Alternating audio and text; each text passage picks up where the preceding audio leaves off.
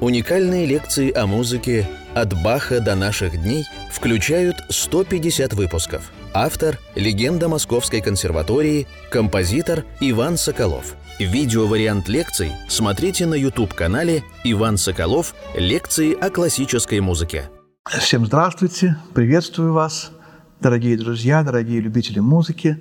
Рад приветствовать вас и начать 87-ю лекцию нашего цикла – композитор Иван Соколов о музыке, мы продолжаем подробно рассматривать загадочные прелюдии Клода Дебюсси.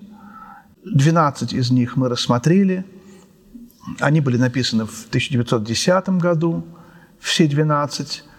И через три года, в 13 году, Дебюсси обращается опять к жанру прелюдии, пишет еще 12, таким образом создавая вторую тетрадь, доводя число 24 до числа прелюдий э, и фуг Баха, до числа прелюдий Шопена, композиторов самых любимых. Бах и Шопен – любимейшие композиторы Клода Дебюсси, кроме русских композиторов Мусорского, Бородина.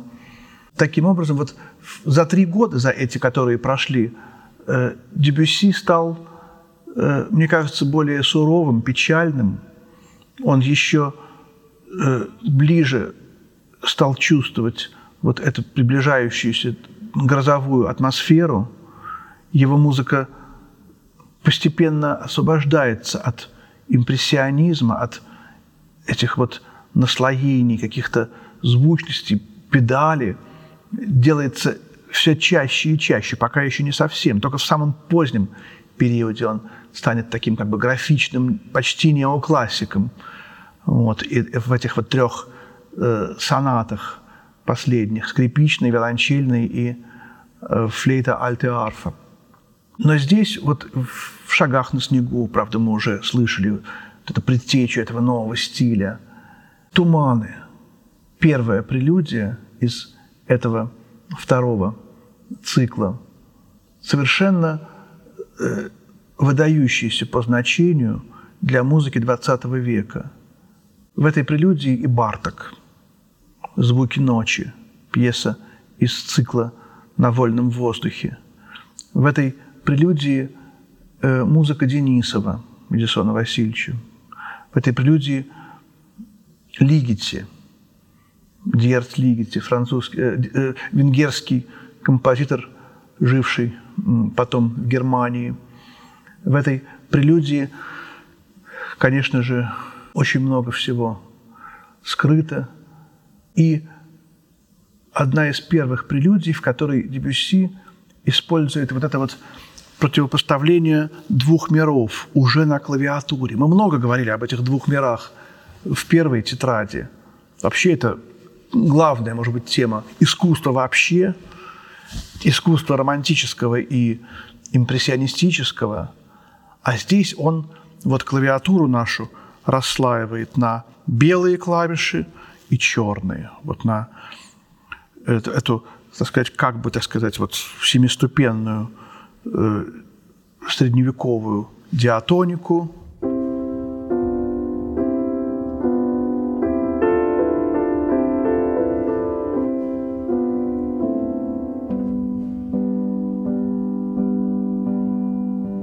почти микрокосмос Бартака.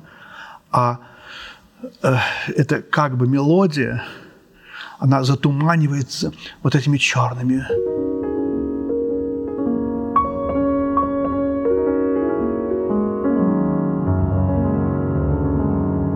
каким-то туманом таким.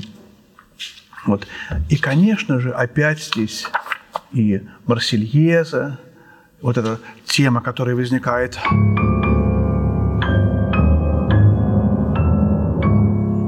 это эти ноты до диез, ре, соль диез.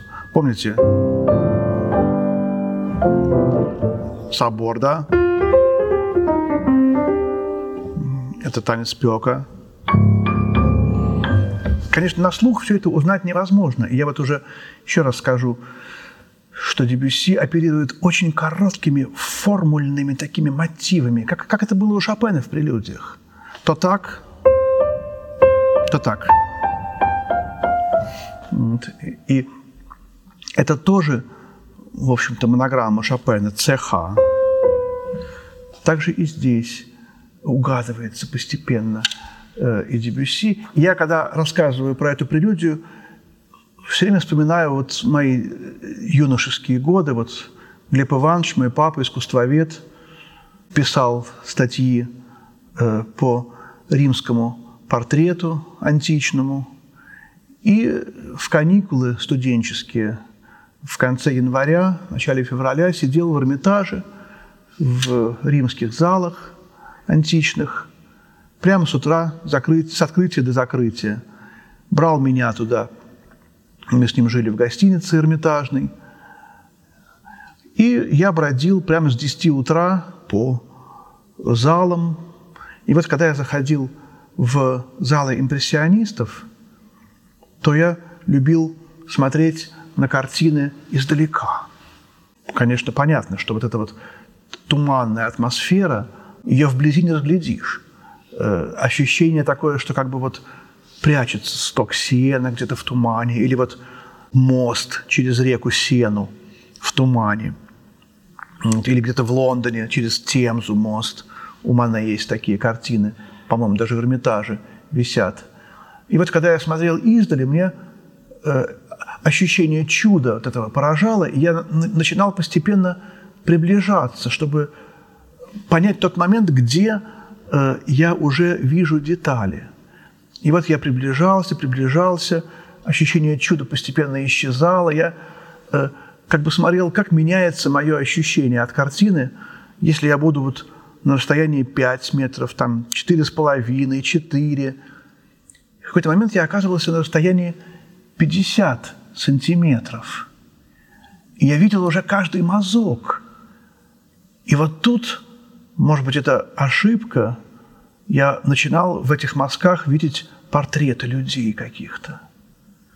Это бывает так, знаете, вот какой-то есть кафель, такой с какими-то якобы бессмысленными, абстрактными фигурами. Какие-то есть даже такие психологические э, задачи, картинки какие-то – если ты увидишь там что-то такое, значит, ты э, здоровый, значит, есть там минимум воображения. Вот.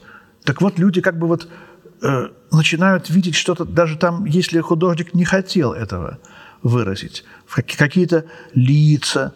Ну, все мы знаем, как мы на облака смотрим, да, вот это, это слон, это там медведь, это Карл Маркс там, и так далее. Вот. И вот то же самое, наверное, происходило и тут. Но это облака были созданы гениальным художником, эти мазки.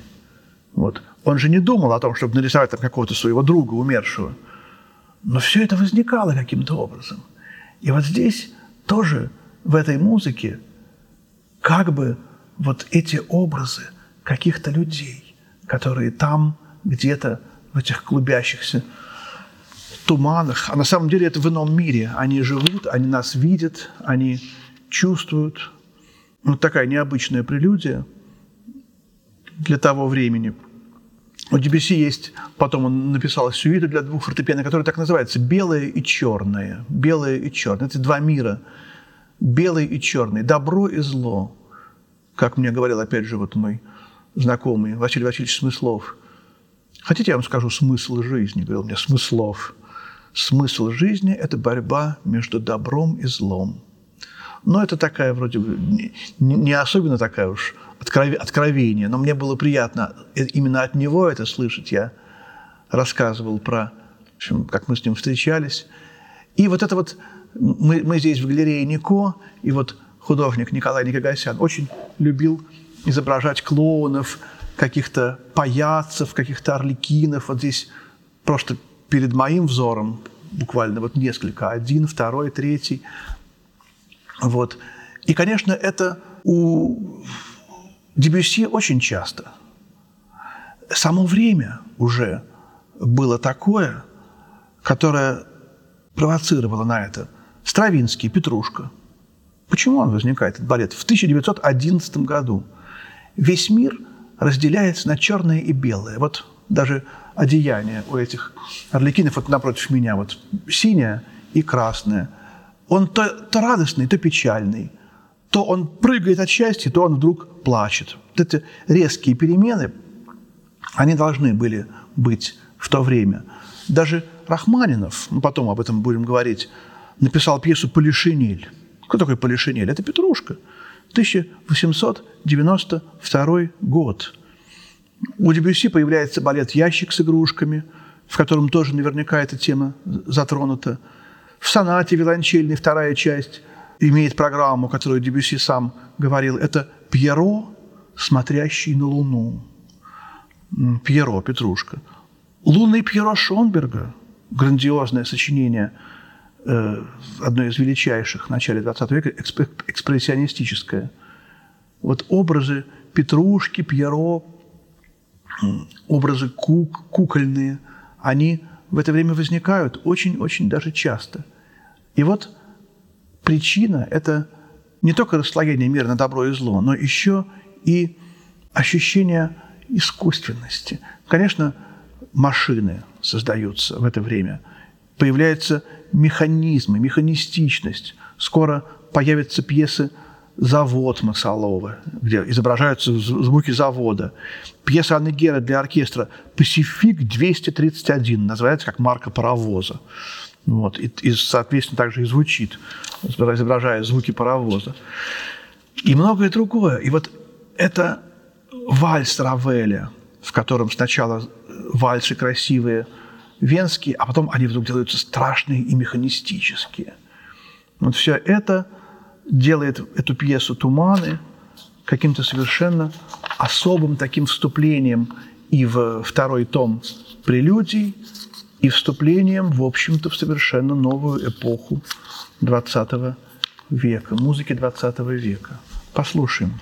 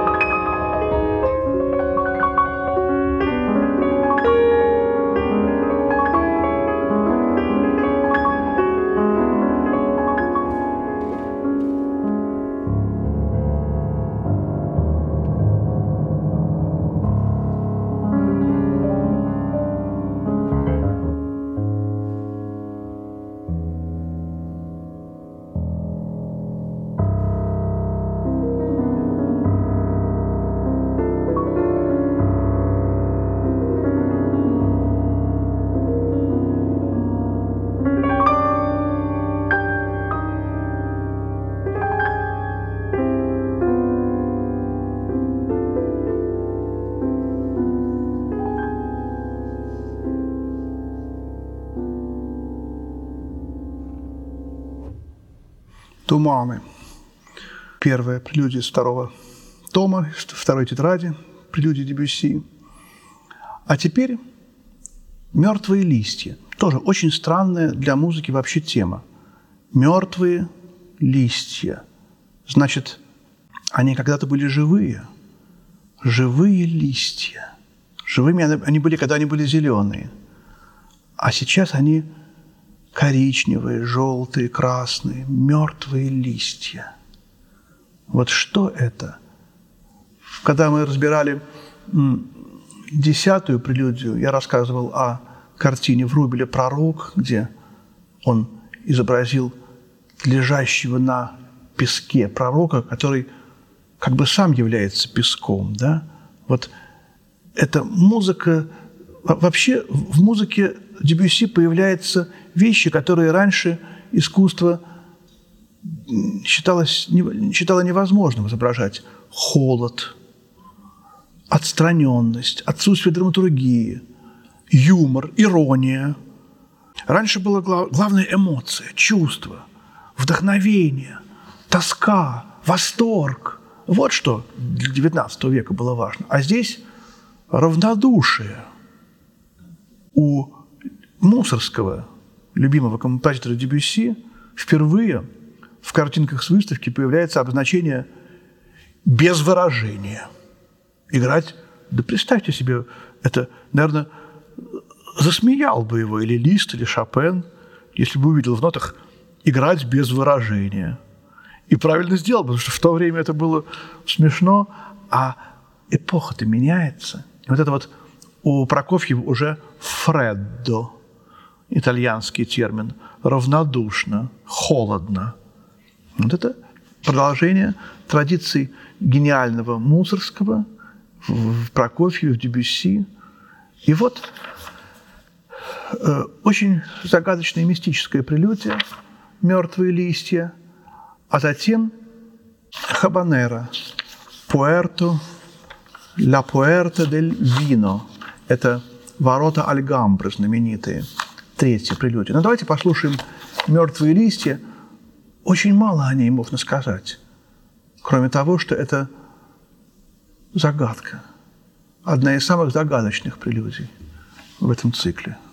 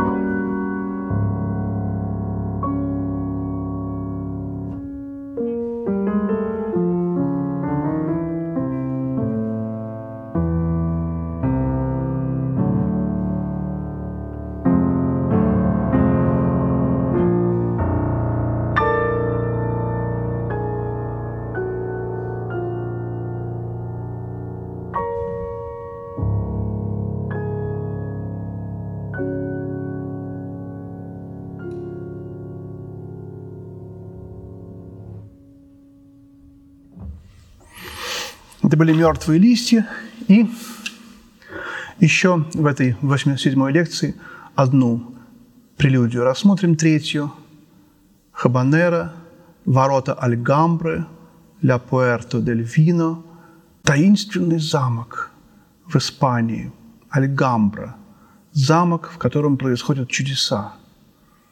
Дебюсси получил открытку от своего друга, великого испанского композитора Мануэля де Фалья, очень родственного Дебюсси по стилю, э, балет «Треуголка», гениальный совершенно балет. Какие там танцы, Господи! В этой открытке де Фалья говорит о том, что Дебюсси – великий, величайший композитор. По-моему, это поздравление с 50-летием. Ну и на обороте Альгамбра. И вот Дебюсси вдохновляется этим замком и сочиняет Хабанеру. Вообще Испания в творчестве Дебюсси. Вот что это такое? Потом, когда мы будем говорить о Востоке в русском искусстве, мы будем говорить о том, что э, Восток в русском искусстве – это символ иного мира, невидимого мира. Когда э, Глинка говорит о Черноморе, показывает нам Черномора, когда Бородин дает нам половецкие пляски, э, когда э, Римский-Корсаков дает нам Шахерезаду. Все это, конечно, Восток, мир Востока, но это э, символ неких, неких невидимых, опять же, вещей. Это все пришло от романтики. Ведь Пушкин первым, так сказать, это, это же он, так сказать, Черномора придумал, да? Вот это все возникло у Жуковского в его переводах немецкой поэзии. Потом это Лермонтов, конечно, воспринял гений. гений. У Лермонтова были сначала в 13-14 летнем возрасте попытки найти свою страну для изображения невидимого мира. Он писал вещи об Испании, Лермонтов, писал вещи о Англии, у него были английские Лермонт, какие-то родственники. Вот. Но вот страна была найдена. Восток и Тамара, Терек, грузины там и так далее. Все это у демон, конечно же, ну, кто такой демон? Да, это понятно, это из, из иного мира. Это не грузин. Хотя вот, когда мы читаем поэму «Демон», то мы понимаем, что это Восток, что это все происходит как бы на Востоке. Но Восток – это иной мир. Точно так же, как иной мир и русалка, и какие-то вот эти вот всякие, так сказать, подводные романтические девы, вот, которые тоже здесь потом возникнут во втором томе прелюдии Дебюсси. Есть Ундина. Но, как бы то ни было, у Дебюсси свой Восток, у Дебюсси – это Запад – у Дебюсси, Восток Дебюсси, страна, в которой Дебюсси изображает иной мир, это Испания. И мы уже знаем эту прерванную серенаду из первой тетради. И вот испанская хабанера. Видимо, он сразу обрадовался, когда увидел этот замок. Вот странный, завораживающий какой-то танец. Знаете, как будто змея сгипнотизирует что-то странное в этой хабанере. Она, конечно, не, не отсюда, она не, не, не земная. И я в этой хабанере чувствую вот это.